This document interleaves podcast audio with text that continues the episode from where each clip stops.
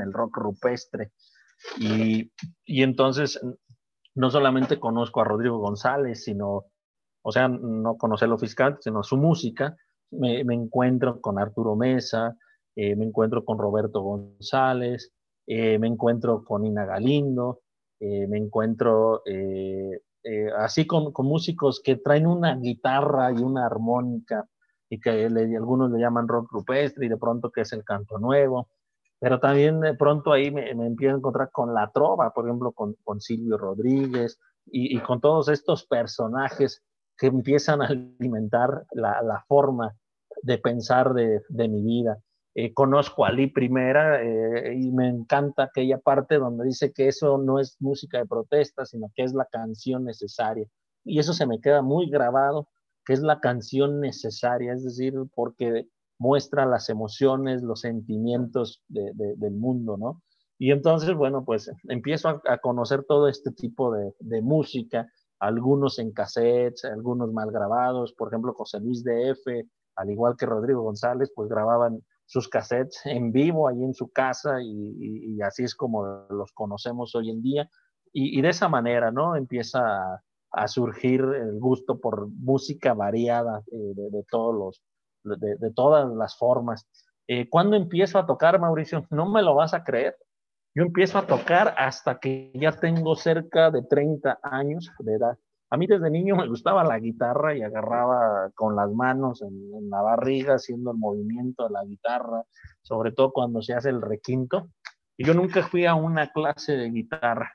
Yo ya era profesor de la escuela normal de, San José Iturbide e incluso uno de, de mis alumnos, este Sein, me acompaña a comprar una guitarra, porque él era músico, él es de, bueno, es músico de acá de Hichu, y, él sabía afinarlas, y, le dije un día, acompáñame para ver este, que no vaya a comprar una guitarra tan chava, y, y bueno, me, me, acompaña, y a partir de ahí empiezo a, a, buscar formas de cómo hacerla sonar, y el primer proyecto se llamó No te la vas a acabar, que surgió hacer calaveras literarias, yo ya las escribía, con tiempo y había ganado incluso concursos y siempre se llamaba No te la vas a acabar, en el sentido de que era la misma muerte quien sentenciaba a un político, a una persona que le hacía mal a las personas y remataba el verso que casi siempre lo hacíamos en décimas, no te la vas a acabar. Eh, y a partir de ahí empecé a hacer dos, eh, pues piezas de dos, tres pisadas y demás, ¿no? Y ahí también fueron surgiendo las canciones que, que escribí, eh, de, ese estilo. Y te digo, hace siete años le dimos la, porque no duró mucho tiempo, no te la vas a acabar, fue algo, eh, bueno, a lo mejor unos cinco años por ahí eh, como tal, ¿no? Este, la, eh, con ese nombre y haciendo música de protesta. Y hace siete años más o menos empezó a, cambiar, ¿no? Se empezó a, transformar en cuentos para cantar como niños. A mí, ¿qué es lo que más me gusta de escribir o cantar? Eh, yo, lo voy a resumir así, a mí me gusta soñar. Soñar me permite, Mauricio, dibujar, me permite pintar, me permite escribir, me permite cantar, me permite tocar. Creo, eh, a veces, eh, y aquí lo voy a decir, a veces agradezco no ser un profesional en, en nada, quizá, porque si fuera profesional en la música estaría, todavía no podría presentarme en público porque quizá estuviera muy empeñado en que sonara muy bien. Y, y, aquí es donde yo también me he descrito como un imaginador atrevido, porque yo me atrevo, o sea, lo quiero hacer y lo hago. Entonces no me limita la parte de no lo sé hacer muy bien, pero lo voy a hacer como lo puedo hacer.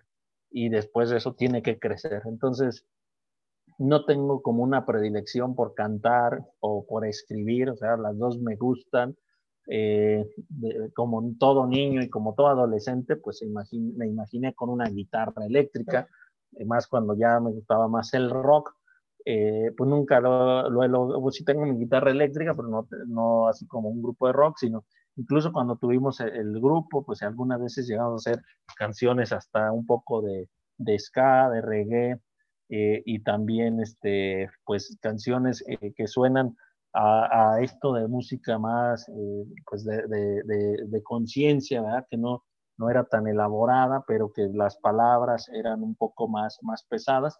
eh, en algunos algún tiempo también eh, tuve un, recital, que yo así les llamo recitales. A veces no es un concierto, una tocada, sino yo siempre les llamo recital, por la parte que tú mencionas, que le mezclamos poesía, texto, cuento. Incluso creo que has visto que, que por ahí de pronto metemos instrumentos prehispánicos para hacer alguna recitación, para contar un cuento. Entonces es, la fusión, ¿no? O sea, es la esencia de lo que uno se va construyendo, de lo que uno le, le va gustando. Y entonces, así como tal, no tengo una predilección, te puedo decir que a mí me gusta soñar, como dice la canción con la que eh, termino eh, las presentaciones con, de cuentos para cantar como niños. A mí me gusta soñar. Fíjate que me, me encantó esa, esa, definición que te das, ¿no? Soy un imaginador atrevido. Y pues sí, porque si no, no imaginas y no te atreves, pues a veces no sueñas, no puedes dibujar, no puedes pintar, no puedes crear y todo lo que, lo que estás haciendo posiblemente nada más se quedaría ahí en el, en el tintero, ¿no? Pues vamos a, a, concluir esta primera parte de la entrevista y vamos a escuchar un tema eh, que nos solicitaste, el tema de Ali Primera, No Basta Rezar. Ojalá y lo disfrutes y mientras te leo nada más ahí algunos comentarios. Eh, Alma Cristina Santos me dice que felicidades a Jesús por su compromiso para la difusión de la lectura y me comentaba Laura Estrada que lo que, comentabas o platicabas sobre los velorios es muy cierto, ¿no? Dice que ella recuerda el velorio de su, de su papá eh, con todos los niños jugando eh, en un lugar, muchísimos niños jugando, las señoras haciendo de comer, eh, otras señoras rezando, entonces recuerda, recuerda eso, ¿no? Muy marcado, que ella realmente no pasó todo el tiempo en el velorio, en, los servicios por decirlo así, fúnebres, ¿no? Sino que estuvo jugando con sus demás primos o demás amigos que a lo mejor ni conocía, ¿no? Porque fue en, un poblado del, Estado de México. Pues bueno, Jesús, vamos a escuchar esta canción y regresamos. Les recuerdo a la audiencia que pueden escribir sus comentarios a través del chat de la página www.trilceradio.com. Ha sido una conversación eh, muy padre, muy, muy sabrosa, por decirlo así. Nos has comentado cosas interesantísimas y lo más importante es que has sido muy sincero, ¿no? En, todo lo que nos has comentado sobre cosas que a lo mejor dejamos pasar en alguna ocasión, que es el, soñar, el imaginar, el atrevernos a hacer las cosas, ¿no? Siempre decimos, eh, no podemos escribir, no podemos hacer música, no podemos cantar, ¿por qué? Y siempre hay esa, esa limitante, ¿no? Pero creo que eh, nosotros somos los que nos autolimitamos y nos autocensuramos, ¿no? Porque si nosotros, creo que todos cantamos, ¿no? Cantamos en la, en la regadera, en el coche, eh, a veces creamos, como dices, me, me, empaticé mucho con esto que comentaba sobre ir en el, en el vehículo, ¿no? Yo, yo también hago recorridos a veces largos y voy imaginando historias, ¿no? Veo el atardecer y me voy imaginando una historia, eh, a veces las escribo, a veces no, pero siempre eso es lo más importante, imaginar. Pues bueno, Jesús, te dejamos que escuches esta canción de Ali Primera y regresamos. Eh, te quisiera comentar a ver si tienes ahí algo preparado para que nos leas. Sería, sería padre que pudieras leer algo de tu autoría en el segundo bloque de la entrevista. Además de seguir platicando sobre el trabajo cultural que haces, me gustaría que si tienes oportunidad, regresando, nos platiques sobre este libro que está próximo a salir Esperemos que sí puedas hacerlo, no, como dicen ahora, no lo vayas a, a, espolear, ¿no? Eh, si se puede, si no, lo, lo, dejamos pendiente. Pero bueno, sí me gustaría que la audiencia escuchara un poco de tu poesía o de, de algún cuento tuyo o alguna narración que nos quisieras compartir. Vamos a escuchar este tema y regresamos a la plática con Jesús Sarazúa aquí en su programa En Pos de la Palabra.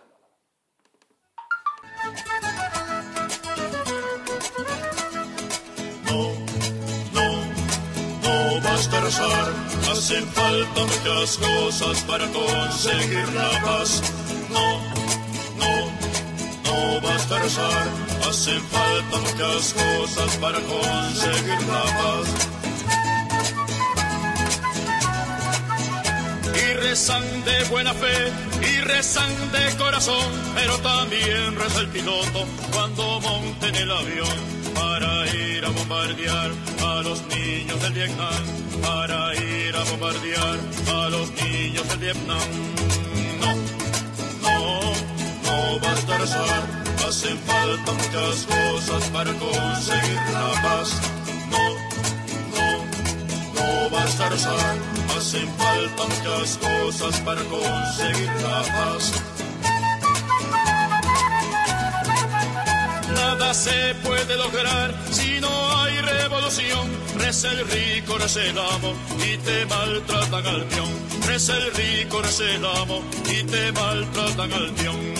No, no, no basta rezar, hacen falta muchas cosas para conseguir la paz. No, no, no basta rezar, hacen falta muchas cosas para conseguir la paz.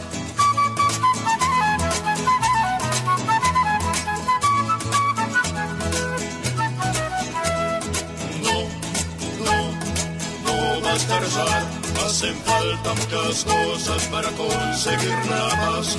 No, no, no basta rezar, hacen falta muchas cosas para conseguir la paz.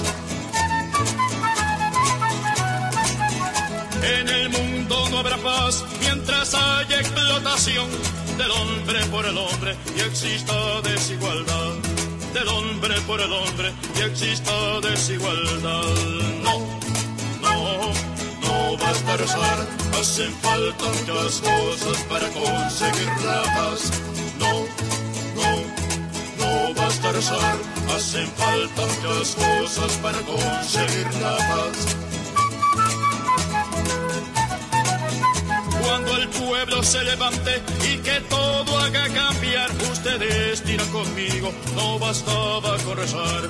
Ustedes tiran conmigo, no bastaba con rezar no,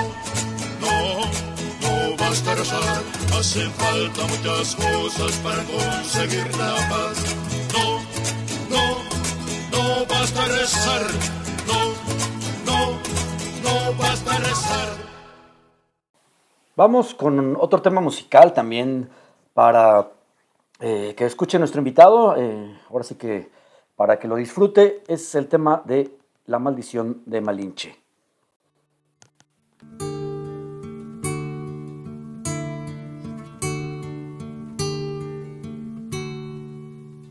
Mar los vieron llegar.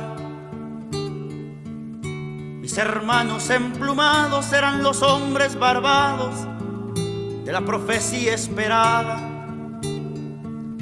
Se oyó la voz del monarca de que el Dios había llegado y les abrimos la puerta por temor a lo ignorado. Iban montados en bestias como demonios del mal iban con fuego en las manos y cubiertos de metal.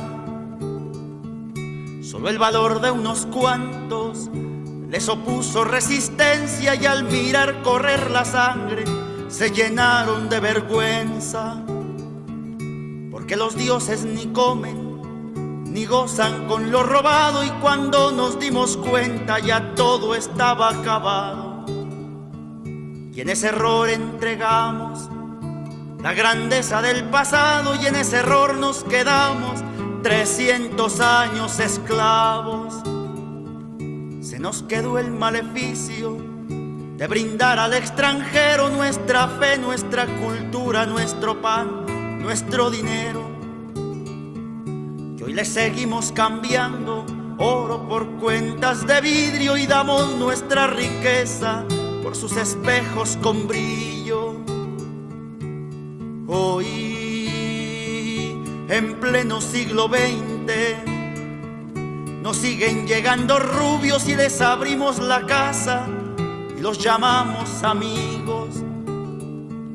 Pero si llega cansado, un indio de andar la sierra, lo humillamos y lo vemos como extraño por su tierra. Hipócrita que te muestras, humilde ante el extranjero, pero te vuelves soberbio con tus hermanos del pueblo. Oh, maldición de Malinche, enfermedad del presente, cuando dejarás mi tierra, cuando harás libre a mi gente. Escuchamos dos temas musicales, el tema de Maldición de Malinche a cargo de el maestro Gavino Palomares y No basta rezar también de Ali Primera. Estas canciones esperemos que las haya disfrutado nuestro invitado, el maestro y escritor Jesús Arazúa, con el cual hemos sostenido una conversación bastante interesante, muy padre. Y creo que fuera de, lo normal de otras entrevistas, el día de hoy hemos platicado mucho sobre eh, soñar, dibujar, pintar, asombrarnos, sobre el asombro eh, que nos pueden causar las cosas, los atardeceres, el ver eh, o el poder ver volar un ave, eh, un sinfín de cosas que nos ha compartido Jesús y que son importantes también para empezar a escribir, para empezar a crear y sobre todo para sentirnos vivos, ¿no? Como él nos comentaba, para abrazarnos a la vida, que también eso es algo, algo que debemos de reflexionar y de llevar a la práctica. Jesús, fíjate que, no sé, te comentaba hace un ratito, te comentaba sobre si tenías algo que nos pudieras leer, no sé si tienes algo ahí a la mano que quisieras compartir con nosotros, sería, sería para nosotros un honor poder escucharlo de tu, de tu propia voz. Claro que sí. Eh, tengo un cuento también eh, de un libro que se llama Donde habitan los, los murmullos y se llama Murmuraciones. Bueno, Donde habitan los murmullos hace referencia a lo que te decía hace rato, levanta una piedra y, qué murmullo escapará, ¿no? Mueve una rama de, o mueve de, un árbol, ¿no? ¿Qué, murmullo por ahí este, eh, soplará, se moverá el cabello, ¿no? Incluso en los mismos zapatos cuando caminas, basta con mirarlos y, darte cuenta que ya van llenos de polvos y sacudes ese polvo, qué, qué murmullos pueden salir, ¿no? Entonces, hablando de eso, bueno, hice un cuento que se llama Murmuraciones, eh, utiliza nombres quizá de, gente que conozco y por ahí se pueden identificar si, eh, si así lo quieren, pero es un velorio, ¿no? Lo, que, lo, que te comentaba hace rato, eh, digo, eh, no siempre esa es la realidad, pero es lo que te imaginas. Se llama Murmuraciones y lo voy a leer. y dice así, yo no me acerco a ver al muerto para no soñarlo, prefiero recordarlo vivo Dios te salve, reina y madre. La puerta se abrió para recibir a todos los familiares y amigos. Algunos desde hace tiempo no se ven, otros ni siquiera se conocen, y algunos se reencuentran. Madre de misericordia, vida y dulzura, esperanza nuestra. Un moño negro sobre el dintel indica que allí es el lugar. La entrada está de par en par. Enseña un patio angosto y largo con macetas que fueron arrinconadas para dar lugar a las sillas y a los murmullos que son cobijados por una lona azul que se detiene de unas varillas que brotan de la azotea. Los rezos se escurren como aguacero, las miradas se pierden, unas no ven nada, otras observan detenidamente la flama de las velas que iluminan el camino del más allá, o quizá únicamente dan luz a lo que a partir de hoy será polvo. Dios te salve, a ti llamamos los desterrados hijos de Eva. La vista que se ha extraviado en el resplandor encuentra el camino del recuerdo y, revive no solo el pasado, sino al muerto. Ya vente a comer, Cornelio, dice Merced, que fue la mayor de sus hermanos allá y que nació en aquellos tiempos difíciles. Ya voy, es que han dado muy cansado y es que hoy allá en el rincón cegamos todo y nada más andábamos mi papá y yo. Pues ya están calientitas las tortillas y además los frijoles ya tienen un chile despicado. Ya voy. A ti suspiramos gimiendo y llorando en este valle de lágrimas. Entonan los dolientes, mientras se recorren las filas por la gente ofreciendo canela y galletas. Algunos lo toman y otros piden hasta piquete y otros simplemente dicen gracias. Ea pues, Señora abogada nuestra, vuelve a nosotros esos tus ojos misericordiosos. Los niños sonríen, afuera se toman de las manos y juegan a la rueda de San Miguel. Hay unos que son nietos de Cornelio y otros de Juan y hay hasta bisnietos de Merced. Ellos no saben de ausencia, algún día lo entenderán, mientras tanto juegan y se preguntan qué pasa. Para ellos fue la oportunidad de conocer a otros niños que ni siquiera sabían eran sus parientes. A muchos de ellos no los volverán a ver. Hoy han dejado que la noche los cobije con su manto de estrellas Hoy el tiempo no existe. Ha pasado horas y siguen en la calle divirtiéndose y viendo a gente que entra y sale, unos llorando, algunos muy serios, porque hoy simplemente los minutos no existen. Después de este destierro, muéstranos a Jesús, fruto bendito de tu vientre, oh clemente, oh piadosa, oh dulce siempre Virgen María, ruega por nosotros. No, hombre, qué tiempos aquellos en los que andábamos allá por la milpa, cuando ya nos esperaban las muchachas con la comida bien calientitas, y luego nos íbamos a bañar al arroyo, según mi papá, para que se nos cayera el polvo y la huevonada, pensó Juan, otro de los hermanos de Merced que contempla la llama de las velas.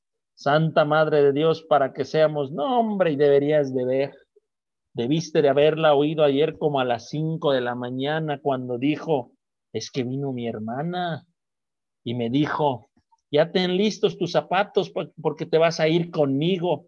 Come bien y despídete de todos. Recordó otro de los hermanos que estuvo platicando con Merced y luego dijo, pobre, si su hermana hace muchos años que murió. Y todos juntos platican y unos lloran y también hay quienes ríen y de pronto dicen, ya nos tocará.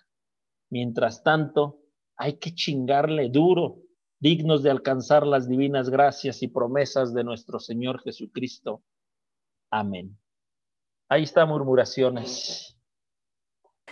Muchas, muchas gracias Jesús por leernos murmuraciones de, eh, en tu viva voz o en tu propia voz. Eh, para, bueno, no sé si nos quisieras poner un poquito en contexto sobre, sobre, el, sobre el texto, eh, porque hay gente que nos escucha de, de, otros, de otros países eh, yo entiendo cómo haces esta narración sobre eh, el, rezo, ¿no? sobre el rosario que se da en, los funerales y toda esa esencia colectiva que comentabas. Bueno, si, gustas o si quisieras ponernos en contexto, y más a la audiencia que nos escucha de otros países, ¿no? Para que entiendan un poquito el, el, texto o la narrativa que nos haces, ¿no? En murmullos. Sí, claro que sí. Mira, Murmuraciones es un texto que, que, nace, eh, mira, nace de, muchas formas, ¿no? Eh, hubo una época en la que desafortunadamente, eh, muy seguido, y yo creo que, digo, afortunadamente en esta pandemia no me tocó a mí, pero a mucha gente le, tocó, pero hubo una época donde muy seguido me, tocó de pronto estar yendo algunos velorios y observar ciertas cosas, ¿no? Incluso hay otro cuento que se llama Para que los muertos encuentren su luz, y bueno, eh, pareciera un poco, eh, quizás hasta alguien dijera feo, ¿no? Este, acudir a, a, una situación de esta y de pronto aprovecharla para, para que la imaginación surja y empezar a, contar. Yo, yo empecé, yo observaba que mientras la gente rezaba, y por eso incluyo eh, el salve, la, salve, como, se llama este rezo, mientras la gente rezaba, pues digamos que en la parte final o, o afuera, en la banqueta de, de las casas, pues estaba la gente platicando y platicaba de estas cosas, ¿no? Sobre todo en alegorías al difunto, o sea, cómo, había muerto los últimos días, qué se dijo, ¿no? Entonces creo que por eso se llama murmuraciones, porque el rezo es como la voz primera, digo, no, no tenemos, los seres humanos no tenemos como esa capacidad de hablar al, al, mismo tiempo dos cosas diferentes, ¿no? Eh, pero quizás si lo hiciéramos a dos voces, tendría que que escucharse eh, de fondo eh, el Dios te salve, que sería como, como el fondo, porque es, lo, es como la colectividad. Y, esas otras pláticas que de la milpa, que de la comida, eh, que, que, lo que dijo la difunta, que lo que se pensó y demás, serían como esos murmullos que surgen dentro de, digamos, en el marco del rosario, ¿no? Porque esto, esto sucede cuando la gente está rezando. Lo mismo la parte de, de los niños que juegan, ¿no? Entonces, eh, podríamos jugar con, muchas voces. Y, esa es la parte que, está contada, o sea, cómo, cómo podemos vivir de pronto un, velorio y, cómo lo podemos observar si, si le prestamos a nuestros ojos eh, un poquito de, visión más lejana a la que estamos acostumbrados a, darle, ¿no? Creo que siempre hay que ver más allá o hay que prestarnos otros ojos, ¿no? Ver con otros ojos también para poder encontrar estas cosas. Eh, en el sosiego de, un velorio, pues sí hay gente, eh, sobre todo los familiares directos, pues que sufren eh, demasía y de pronto no se alcanzan a dar cuenta de esto, pero cuando tú vas, digo, un velorio no se te invita, sino de manera voluntaria, tú acudes por, por respeto, por solidaridad, eh, por amistad, por, lo que sea, pero sí te das chance de, de observar estas situaciones y desafortunadamente a veces también uno es parte de la plática, ¿no? Porque a veces se te acerca alguien más y aunque esté el rezo y aunque tú no quieras, de pronto pues empieza a surgir ahí el, esa murmuración, ¿no? Entonces, así es, así es como está escrito murmuraciones, bajo esos murmullos que se escuchan eh, bajo el rezo de, un velorio. Gracias por compartir esta, esta experiencia, ¿no? Más que nada el, contexto del texto, que ya, le estaba cambiando yo el título. Este, bueno, y también una disculpa porque decía, o me ha dicho un maestro que a veces este, no es tan, tan bueno, no sé si te guste a ti, compartir los, los contextos de, de, los textos o los poemas, ¿no? Pero a ver si, a ver si no me regaña cuando escuche el, programa que por qué te pregunté esto. Pero bueno, platicando sobre el color de la imaginación, nos quisieras platicar un poquito sobre, sobre este libro, cómo surge, cuándo va a salir, cuándo se va a publicar, quién está participando en, en, en el libro, eh, bajo qué sello editorial se va a publicar, y si están pensando en alguna presentación física va a ser complicado, esperemos que ya pronto se, se quite todo este tema de, de la pandemia, pero si están, están, pensando en una presentación virtual o que están pensando cómo, cómo difundir este trabajo. Claro que sí, mira, el color de la imaginación es el resultado de, pues, del taller literario La Casa de la Cultura de, este año de, de pandemia. Es un es un libro, eh, pues, muy, muy eh, cortito, si lo queremos ver, 84 páginas, que tiene poesía, pensamiento, tiene este cuento también, eh, y es incluso textos experimentales. ¿Quiénes participan aquí? Bueno, yo te mencionaba a, Julieta Bernal Torres, que, que, ella nos, nos, nos hizo el favor de hacer la, portada. Ella es una niña de siete años eh, que ya ha participado eh, en, otras ocasiones en festivales Madonari y, demás. Y bueno, tengo, estamos emparentados, ella es mi, ahijada, vamos a, decirlo, eh, ese, parentesco. pero yo la he visto, ¿no? su papá también pinta. Y, y bueno, buscábamos, eh, fíjate, los muchachos del, del taller, ahorita te, te, voy a describir quiénes son, y ellos decían es que nos gustaría una portada de, llena de colores, que maneje la diversidad, porque cada uno de nosotros somos distintos. Y yo le, eh, bueno, entonces empezamos a buscar, ¿no? Y casualmente vi entre la, las obras de, de, Julieta una que se llama Arcoíris y se las mostré a los muchachos y les pareció que, que podría ser la, la, ¿no? Entonces, entre todos decidimos que, esa, que ese arco iris iba a estar en, en la portada de, de, nuestro libro del color de la imaginación. Y bueno, este, ¿por qué? Porque eh, habla de esta diversidad. Ajá. Eh, es decir, que todos somos distintos, pero todos podemos estar en el mismo espacio. Bajo esa, bajo esa premisa utilizamos. ¿Cuál es el sello editorial? Bueno, es Casa de la Cultura, no, no es un sello editorial es, Casa de la Cultura de San José Iturbide, eh, es el segundo libro que tenemos la oportunidad que ellos no, no lo hagan. Quizá no con grande eh, cantidad de, ejemplares, pero bueno, sí lo suficientes eh, para, para poderlo observar. ¿Quiénes participan? Fíjate, para, para, hacer este libro, yo hice la, la presentación y quise empezar con, con una frase de la ganadora de la poeta eh, del Premio Nobel de Literatura 2020, que me pareció muy importante y muy ad hoc a, mi pensamiento de esta Louise Gluck, eh, de un poema que se llama Crepúsculo, que dice así, debería haber más tiempo así para sentarse y soñar. Y entonces creo que los que participamos en este, en, en este texto nos dimos ese tiempo, sentarnos y soñar.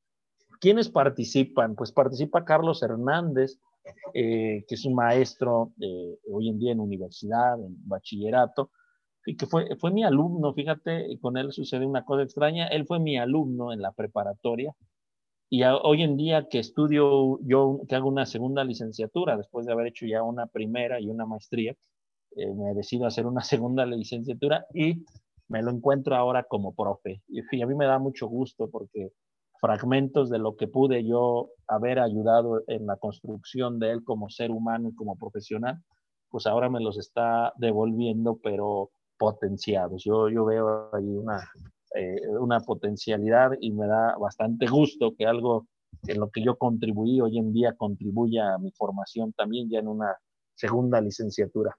Fíjate que Carlos Hernández eh, discurre por el tópico de la literatura, y, empieza a escribir sobre lo que para él es escribir. Incluso eh, muchos de sus textos son un, tanto experimentales y, empieza a jugar con ciertas cosas no convencionales, como escribir sobre el mismo acto de escribir, tratar de filosofar un poco sobre el acto de, escribir, ¿no? También eh, participa eh, Zenaida, Zenaida López, eh, que de ella me llevo una, una frase que, que, viene ahí con muchísima fuerza y que aparece varias ocasiones descrita en sus textos que dice rendirse no es opción. Entonces, eh, aunque la utiliza solamente una vez literalmente, rendirse no es opción, en el resto de sus textos hace referencia a esta acción, rendirse no es opción. Eh, también eh, ayuda, bueno, aparece, le dan color a esta imaginación, como yo les digo, Diana Rubio, ella incluso es directora de, una, de un bachillerato. Ella me dio clases en la normal, eh, estos días lo, comentábamos incluso, y bueno, las relaciones han, eh, hoy en día que, tenemos esta parte del taller literario, pues han aumentado, ¿no? Y ella eh, nos lleva por una serie de narraciones emocionales, donde ella trata de rescatar los valores, ella ya tiene hijos, y creo que en ese sentido trata de dejar, darles un legado a sus hijos, ¿no? A través de los valores que, que trata de, de, impulsar a través de sus textos. Y cierra eh, en, los participantes Maricruz Martínez, que, bueno, ella nos, nos, muestra una serie de poesías donde desde mi punto de vista ella trata de comprender el mundo, pero más trata de comprenderse ella misma, ¿no? Eh, nos comparte su sentir, su emoción, su sentimiento, nos, eh, creo que nos muestra un poco sobre lo que ella piensa, siente acerca de su madre, de sus padres. Y, bueno, eh, es una parte que, a mí me, me, encanta. Y bueno, cierra el libro con, con una participación mía de, de algunas eh, poesías. En, este, en ese caso yo, yo publiqué aquí poesías que incluso ya tienen algunos, algunos años y, y textos cortos que, que podría ser prosa poética muy, muy, muy, muy cortita pero que bueno, es con lo que, con lo que cierra, ¿no? El color de la imaginación lo vamos a presentar eh, una vez que, pase la veda electoral, es decir, eh, la idea que, tenemos es presentarlo el viernes inmediato después de las elecciones. Será una presentación eh, desde Casa de la Cultura para una transmisión a través de, un Facebook Live. es lo que hasta ahorita se, se tiene contemplado con la participación de los cuatro autores y también la, presencia de, Julieta, que es la autora de la portada, eh, y, presentarla ahí como parte del equipo que, que, le está dando color a la imaginación. Más o menos esto es el, color de la, de la imaginación. Eh, estuvimos trabajando los textos eh, a través de, de, una plataforma para o sea, una plataforma de videollamada, porque bueno, por lo mismo no, no había clases eh, presenciales. Y creo que llevó a buen puerto. Incluso estamos preparando ya nuestros textos. Queremos hacer un segundo libro. No sabemos si también la Casa de la Cultura nos lo va a apoyar. Sabemos que vienen cambios por la cuestión electoral y bueno, habría que acercarse a las nuevas autoridades. Pero ahora eh, tenemos la, la intención de, de, hacer un texto, un, un libro de, de textos que, que hablen de cuestiones eh, ¿cómo decirlo?, eh, de, la, de, la, de, la, tradición oral, es decir, eh, estamos hablando de cartas, recetas, anécdotas que, que, se puedan, se puedan trabajar. Esto, esta fue ahora la, la, recomendación de, de, los alumnos, que ellos tenían ganas de, de adentrarse un poco a las leyendas y, y, de platicar con gente grande. Y entonces, bueno, la tarea que, que tenemos ahorita y que estamos ya trabajando pues es eh, acerca precisamente de, pues de, encontrar estas historias que, que, que, se pudieran contar, ¿no? Y yo, como les comentaba, la tradición oral no solamente son las leyendas eh, y las historias, sino entran las recetas, entran las mismas cartas de amor, entran este, una canción, un corrido, y bueno, esta es la, la tarea que estamos empezando a, a explorar y, bueno, esperemos que, que, que al término de, de, este año, si, si es posible, podamos tener ya ese trabajo listo para, pues, para ver dónde lo, lo publicamos.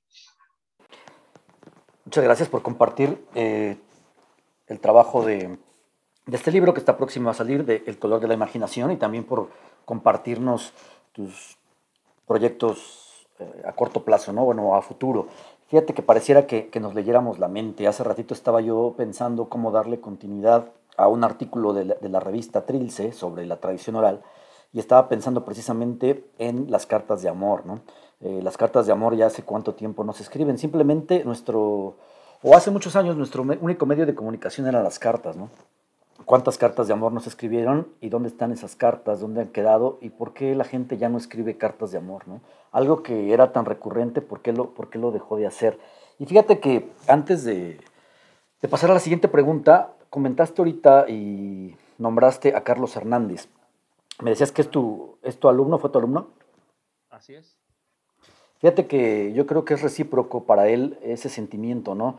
Eh, tuve la oportunidad de coincidir con un, en un conversatorio con él al que me invitaron y fíjate que hizo mención sobre, sobre ti, sobre Jesús Arazúa y creo que sí es muy marcado esa parte, ¿no? ¿Cómo lograste tú influir ahora en lo que él está haciendo, ¿no? Decía el maestro Valdovinos que ¿para qué queremos los auditorios llenos? ¿Para qué queremos eh, una presentación de un libro con 50, 100 gentes si en los que vamos a tener cierta influencia van a ser de uno a cinco personas? Y me decía él, date por bien servido con que en uno impactes. Y fíjate, qué curioso, ¿no? Que lo que estás comentando de Carlos, de que tú te sientes orgulloso, yo creo que también él se siente orgulloso de poder eh, compartir un poquito de lo que tú compartiste con él y preservar ese, esa trascendencia o legado, ¿no? De seguir compartiendo un gusto y seguir promoviendo la lectura, promoviendo la literatura, etcétera, etcétera. Te lo comparto, eh, seguramente tú ya lo sabías o él te lo ha compartido en alguna ocasión, pero te, comparto, me causó curiosidad y quería compartirte, compartirte esto. Eh, Jesús, ¿qué, ¿tú qué estás haciendo ahorita? ¿Qué estás creando? ¿Tienes algún proyecto muy personal, digamos, al, algún, algún libro de tu autoría totalmente?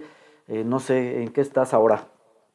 Mira, son varias cosas. Primero, como sabes, participo y participamos en el de Ni una lengua más extinta. Entonces, eh, pues estamos ahí, ahorita estamos esperando la, lo, los ejemplares del, del, de los textos que vienen en, en Otomí. he participado con ellos en el Mazateco y en el Zapoteco. Y más aparte también eh, hay tres más en los que participé, que es en la lengua Udam, en la maya y se me fue ahorita la, la, otra lengua, ¿no? A mí ese proyecto se me hace muy, muy interesante. También ahorita con la, también pertenezco a la editorial hispana USA de, de Estados Unidos y como estamos bueno, de pronto uno dice estamos en principios del año, pero ya estamos en mayo, ¿no? Pues estamos en, en, en sí, cosas que, que se nos van, ¿no? pues estamos en eso, ¿no? En las antologías que voy a, a participar, ya me han seleccionado para dos eh, y falta por definir la, la, tercera. Yo envié para, o sea, material para seis antologías diferentes con las temáticas y bueno, se está decidiendo, ellos ya eh, han decidido dos y falta, la, tercera.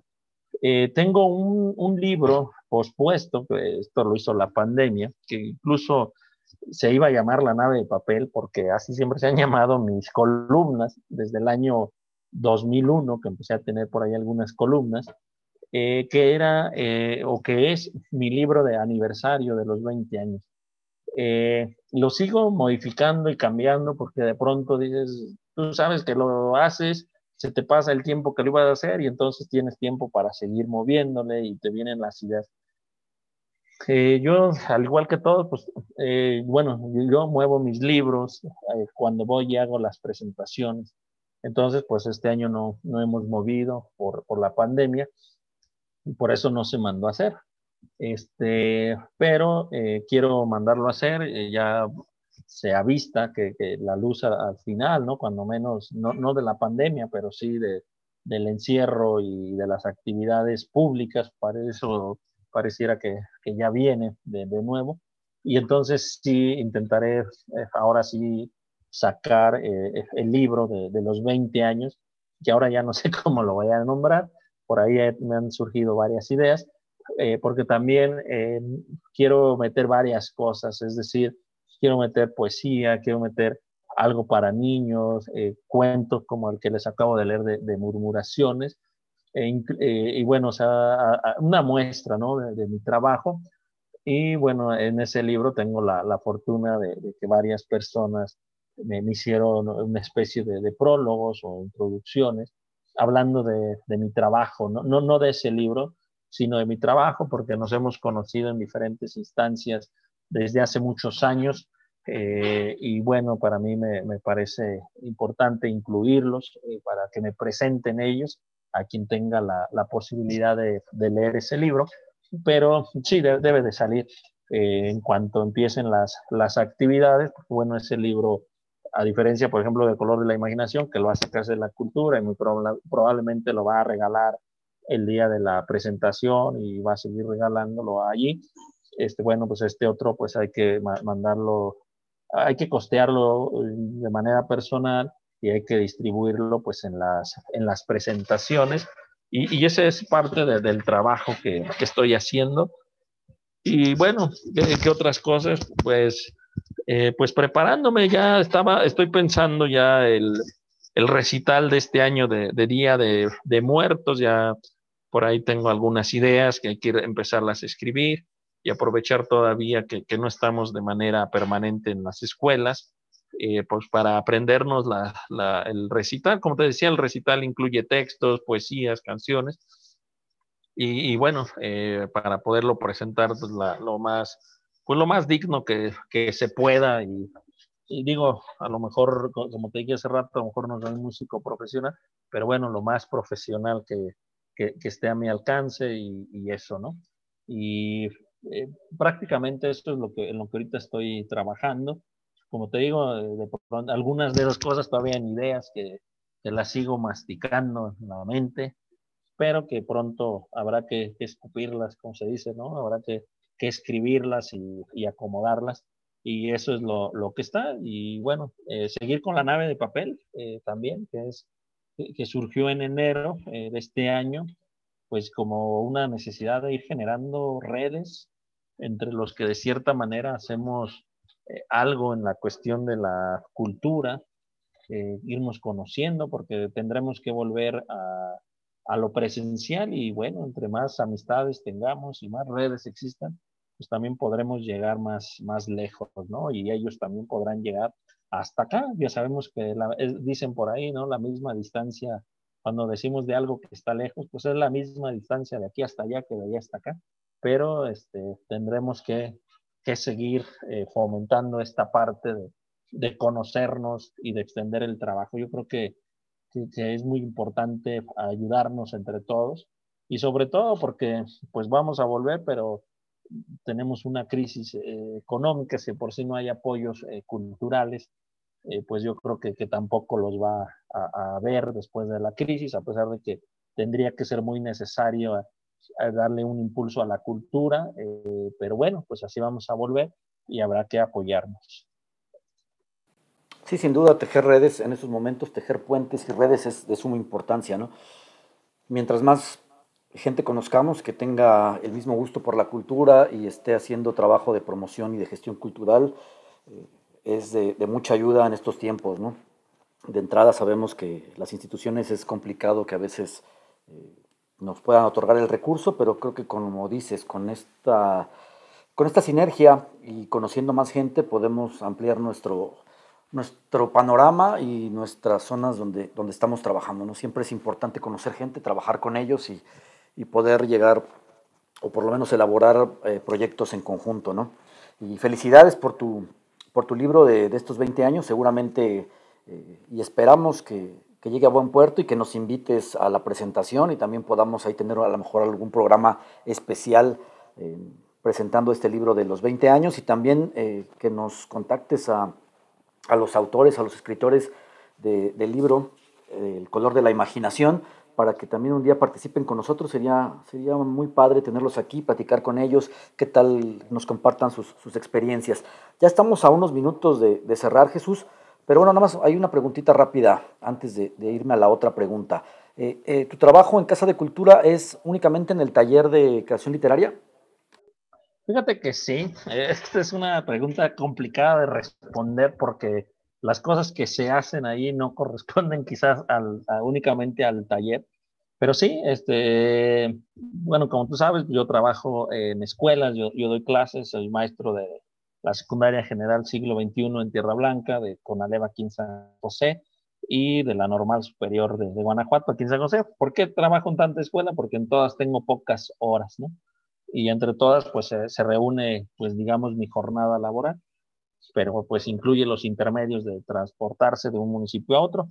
Con Casa de la Cultura desde hace muchos años he trabajado el taller literario y he tenido la oportunidad de tener diversidad de, alumnos, desde niños hasta adultos, desde una cantidad de adolescentes también, desde tener tres, dos, hasta uno solo y en este, ahorita, ahorita en esta nueva temporada pues tenemos cerca de, de 10 alumnos, ¿no?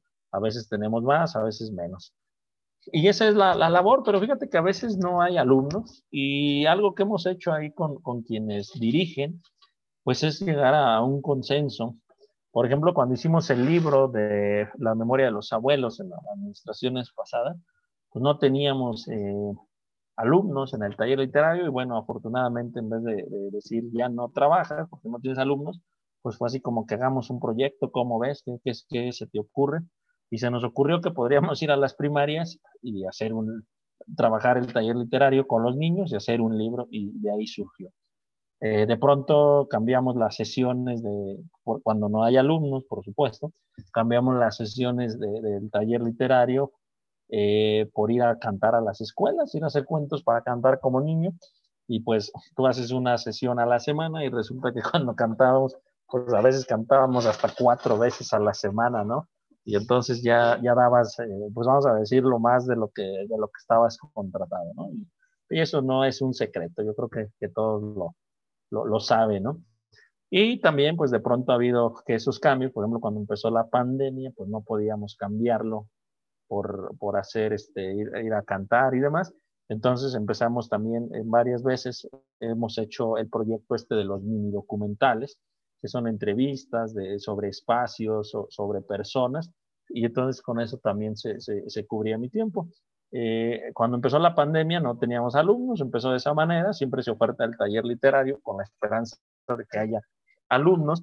Eh, como empezó en, en, en, virtual, vamos a decirlo de esa manera, pues bastantes personas se, se empezaron a acercar y bueno, en la, vamos a decir, en la primera temporada de, de la pandemia, pues son las personas que participan en, el libro. Y ahorita te, puedo decir que tenemos incluso personas que no son del municipio, porque está de manera virtual.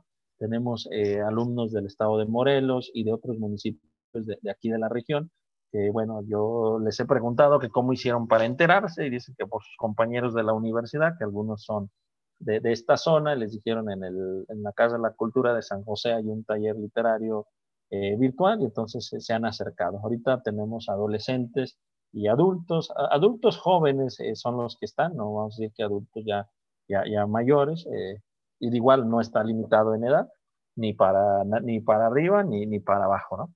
Y, y esa es mi, mi, labor con Casa de, de la Cultura.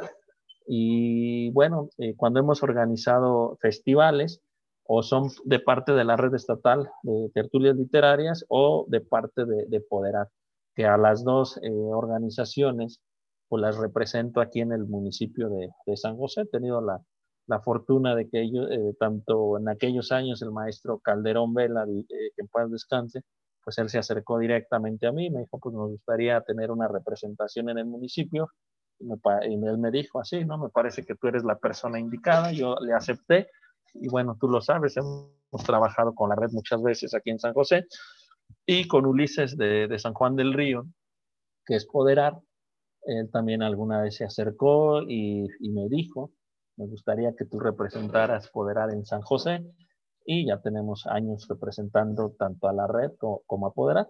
Sin embargo, también hemos hecho eventos donde no es la red, donde no es Poderat, sino somos los artistas locales de, San José y Turbide y solamente hemos participado nosotros. O sea, de pronto eh, vienen, eh, dependiendo de la organización, pues vienen de diferentes lugares, pero también me he dado a la tarea de tener eventos y no por discriminar ni nada, yo sabemos que cuando viene gente fuera se enriquece mucho más, pero creo que también de pronto es muy sano y muy necesario que únicamente los artistas de un espacio específico, pues de pronto tengan su propia muestra y ese día su, su propio evento, y también lo hemos hecho, lo, lo he organizado, y bueno, pues ahí vamos, ¿no? Ya tenemos muchos años organizando esto y esperamos que la vida nos, nos permita seguir haciendo.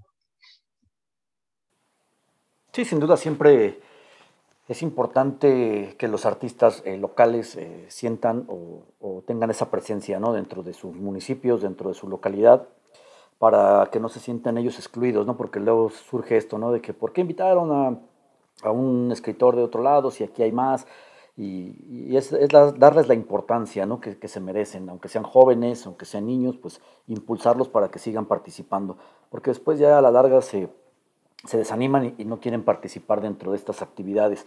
Fíjate que el, maestro Calderón eh, Vela tenía, tenía esa visión, ¿no? A mí también me comentó que, que, yo era el indicado para llevar la parte de las tertulias aquí en Querétaro, lamentablemente no, la, no lo hemos podido ya definir, pero bueno, ojalá y y se logre ya cuando se termine esto de la, de la pandemia.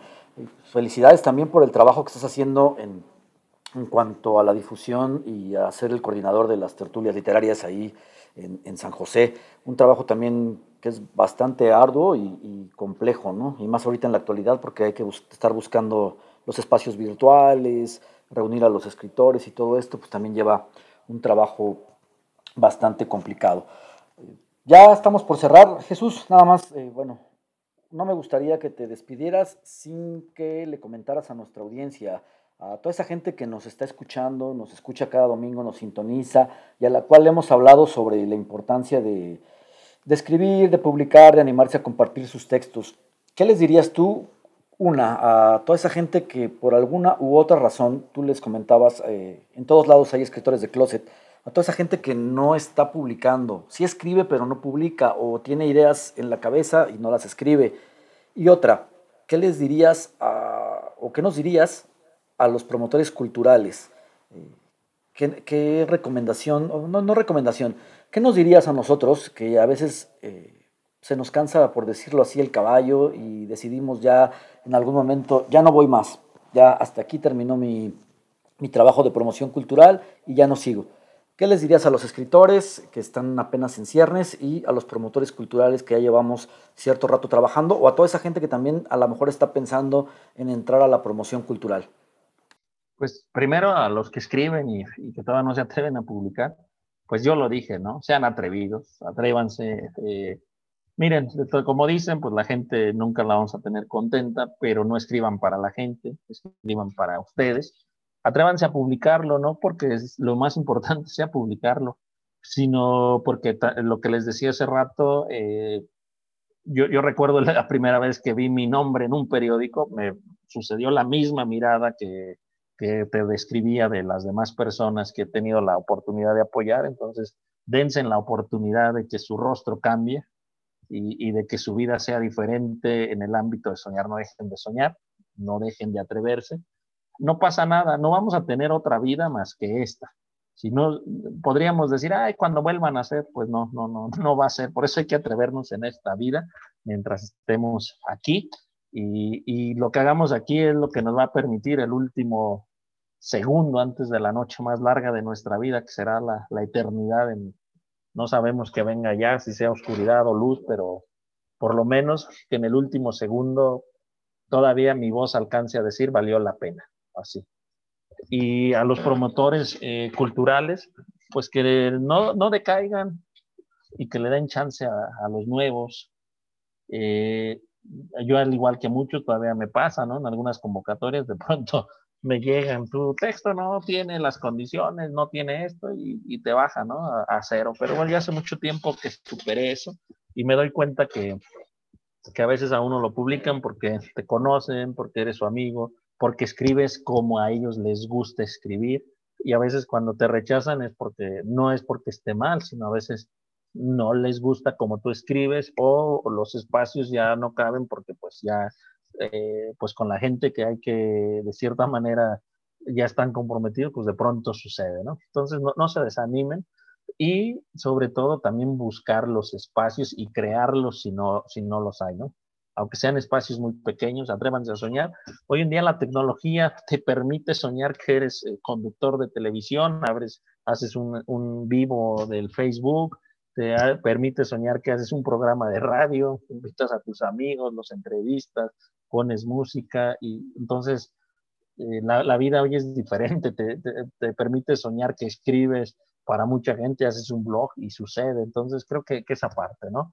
Y, como decían los promotores, pues que, que, abran sus, que extiendan las alas de la imaginación y, y también en esas las plumas de la diversidad, ¿no? Porque a veces sí las alas de la imaginación las tenemos muy extensas en apariencia, pero nuestras plumas siguen siendo las mismas, ¿no? Entonces hay que entrarle a la diversidad, a lo nuevo y, y acceder, acceder a eso, ¿no? De pronto podemos decir es que eso no vende o, o no me voy a arriesgar o demás, ¿no? Pero yo creo que que el que el que está en la cultura de tanto creándola como promoviéndola, para entrar ahí ya, ya es un arriesgado, porque esto no, no deja para, para enriquecerse eh, monetariamente, te enriqueces espiritualmente y creo que eso es mucho más importante. Entonces, eso es lo que yo les diría, no dejen de soñar, yo decía mi canción, a mí me gusta soñar, adopten esa frase, sigan soñando lo más que se pueda.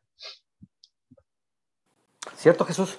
¿No? hay que dejar de soñar, hay que seguir caminando y hay que seguir, como dices, abriendo las alas para que pues, el horizonte se extienda, ¿no? Y podamos atravesar ese horizonte y dejar un poquito de, todo lo que hacemos ahí, un poquito de, imaginación, de sueños, de esperanza, y como decías en un inicio, ¿no? De que la gente también tenga la esperanza de abrazarse a la vida que eso es lo más importante. Jesús, pues ha sido un placer para mí tenerte aquí el día de hoy. Hoy hablamos de sueños, de imaginación, de volar, eh, de cosas sobre el asombro, no dejarnos de asombrar, cosas interesantes, cosas diferentes, quizá, como te decía hace un rato, cosas utópicas probablemente, pero en las cuales a veces dejamos de creer, ¿no? Y eso, eso es difícil porque si no creemos en algo, a veces la vida se complica, hay que seguir abrazándonos a la vida, como dices, seguir soñando, seguir escribiendo, seguir participando, animándonos a, todo para que podamos crear y que las cosas vayan sucediendo.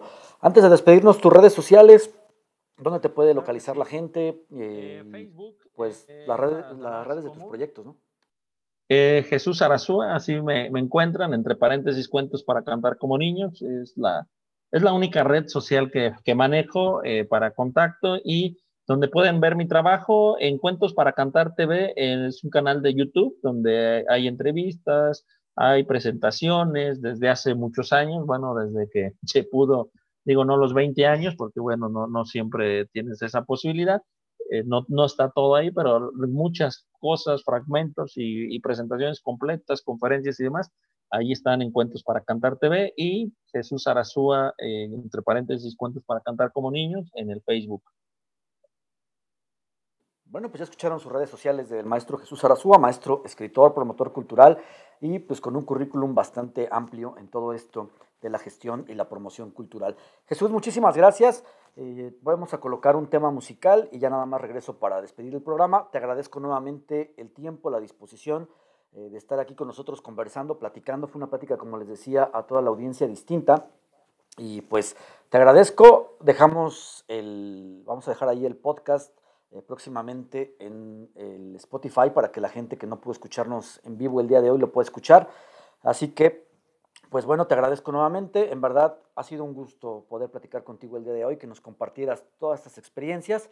Y dejamos eh, con un tema musical, nos despedimos eh, de ti, el tema Arturo Mesa, Yo Soy Tú Mismo. No sé si quieras comentarnos algo más o agregar algo más antes de ir al tema musical.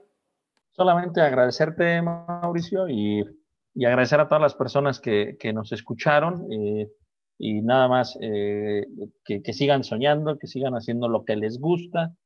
Eh, yo creo que no tiene límites la, la, imaginación y que no se crean de todas las críticas que de pronto le puedan decir a uno. yo creo que el, primer juez es uno mismo, si me gusta, me agrada, me siento cómodo, lo que acabo de, pintar, de crear, de actuar, de cantar, eh, yo creo que, está bien. Y sobre todo eh, cuando, como te decía hace rato, si generamos o vemos la esperanza frente a nosotros. Nada más, Mauricio, muchas gracias.